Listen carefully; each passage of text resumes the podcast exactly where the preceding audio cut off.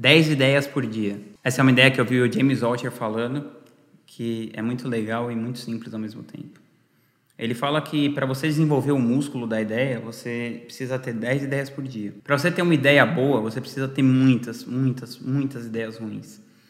Então, se você tiver 10 ideias por dia, ao longo de um ano você vai ter 3.650 ideias, né? A matemática é bem simples.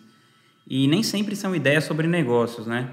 Pode ser, por exemplo, assim, 10 pessoas que eu poderia me tornar amigo, 10 livros que eu poderia escrever, 10 hábitos que eu poderia adotar para tornar minha saúde melhor, 10 coisas que eu poderia fazer para dormir melhor, 10 pessoas que eu poderia mandar ideias, 10 pessoas que eu deveria fazer networking. Enfim, a lista pode ser gigante e pode ser divertido fazer assim, sabe? Tipo, 10 pessoas que eu daria um soco na cara.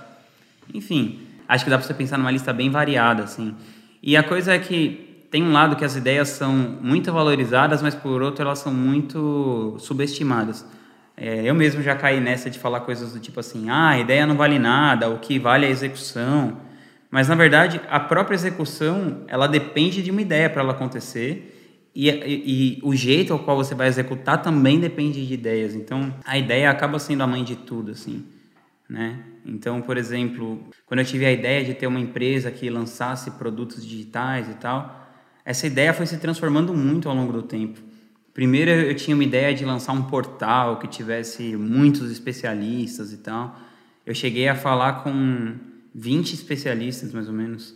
Desses 20, vários não chegaram a lançar, alguns lançaram e não deu em nada. Dois deles foram um grande sucesso, que foi 10% dos que eu falei. Foram e são grande sucesso até hoje, enquanto eu gravo esse vídeo. O Gustavo Cerbasi, ele é um escritor conceituado, já escreveu 15 livros, vendeu 2 milhões de exemplares, mas ele não tinha nada no digital ainda. Então, eu acabei me tornando estrategista digital dele, montei uma empresa, a Gratitude, que hoje gere toda a parte digital da carreira dele. A gente já teve dezenas de milhares de alunos nos cursos dele. E outro exemplo que deu muito certo foi que eu chamei a minha professora de inglês para dar aula online. Hoje, enquanto eu estou gravando esse vídeo aqui, ela já tem mais de 200 mil seguidores no Instagram, também tem milhares de alunos impactando a vida de muita gente. A gente impacta milhões de pessoas por ano pelo, pelo canal de cada um deles no YouTube.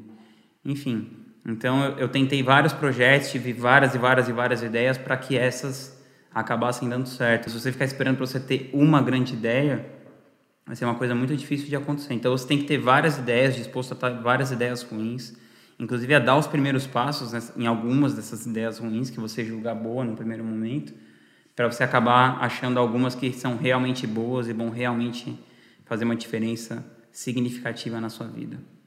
Então, eu te incentivo a anotar suas 10 ideias. Se você gosta desse tipo de conteúdo, de marketing digital, empreendedorismo, filosofia, minimalismo, é, ouvir hábitos, estratégias, rotinas de pessoas que atingiram excelência na sua área de expertise, se inscreve aqui no canal.